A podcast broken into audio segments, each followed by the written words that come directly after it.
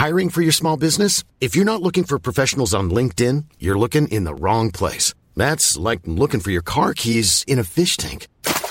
LinkedIn helps you hire professionals you can't find anywhere else, even those who aren't actively searching for a new job but might be open to the perfect role. In a given month, over 70% of LinkedIn users don't even visit other leading job sites. So start looking in the right place. With LinkedIn, you can hire professionals like a professional. Post your free job on linkedin.com slash people today.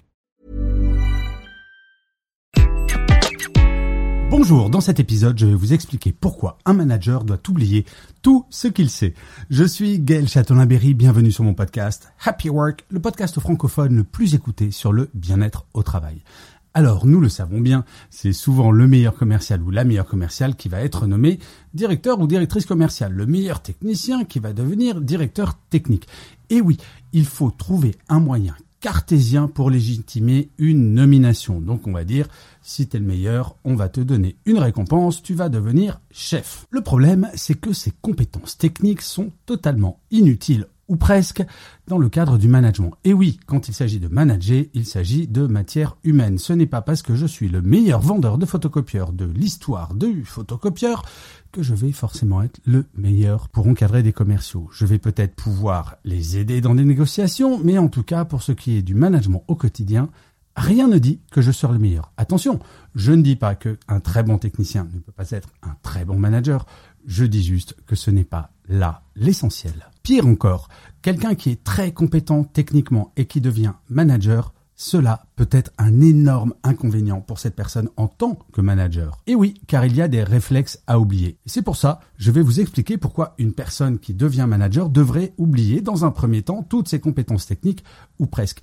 Vous savez, c'est un petit peu comme ces nominations à l'ancienneté. Ce n'est pas parce que je suis le plus ancien dans une boîte que je vais être le meilleur manager. Une nomination à l'ancienneté, cela semble logique. Mais d'un point de vue humain, à quel moment, parce que je suis là depuis plus longtemps, je vais être plus empathique, je vais être plus proche de mes équipes?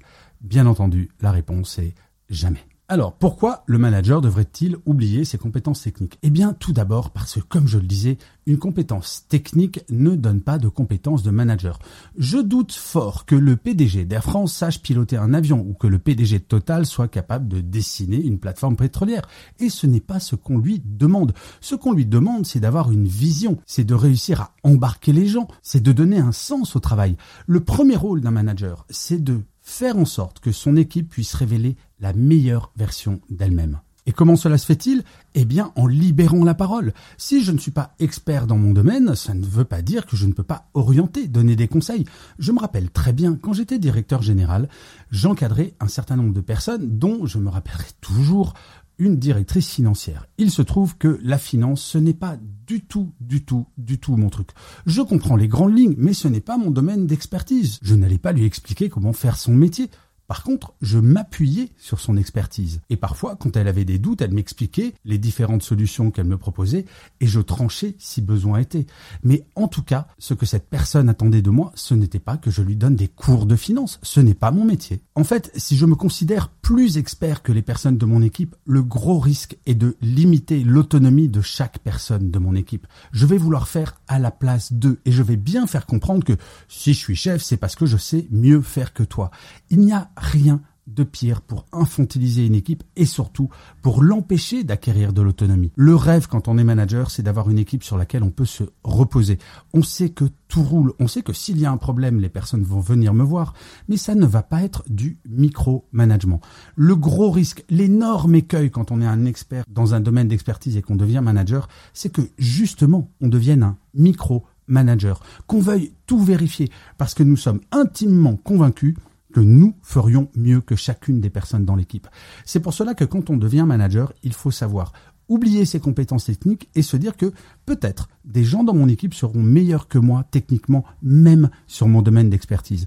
Je crois qu'être manager, c'est une forme d'humilité. Il faut apprendre à oublier pour réapprendre à être humble. Par contre, ce qui est vrai, c'est que le manager, comme je le disais, doit être capable d'évaluer les solutions proposées.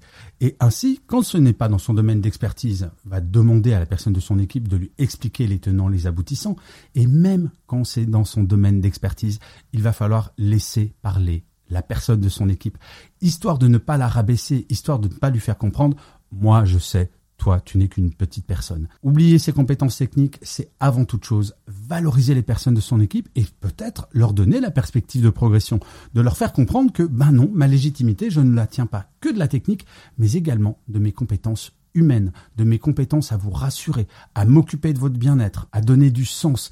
Bref, il faut impérativement comprendre dès la prise de fonction que ce que l'on attend de vous en tant que manager, ce n'est pas d'être un expert technique, mais c'est d'amener votre équipe à révéler la meilleure version d'elle-même. Et enfin, de vous à moi, et ça je l'ai réalisé après quelques années de management, c'est plus on va déléguer à chaque personne de son équipe et plus on va oublier nos compétences techniques, plus nous allons avoir de temps pour faire de la stratégie, pour s'occuper de trouver du sens, pour s'occuper de trouver des nouvelles idées. Et c'est ça aussi que l'on demande à un manager. C'est véritablement d'aller de l'avant. Comme le disait Einstein, la vie c'est comme une bicyclette. Pour ne pas perdre l'équilibre, il faut avancer.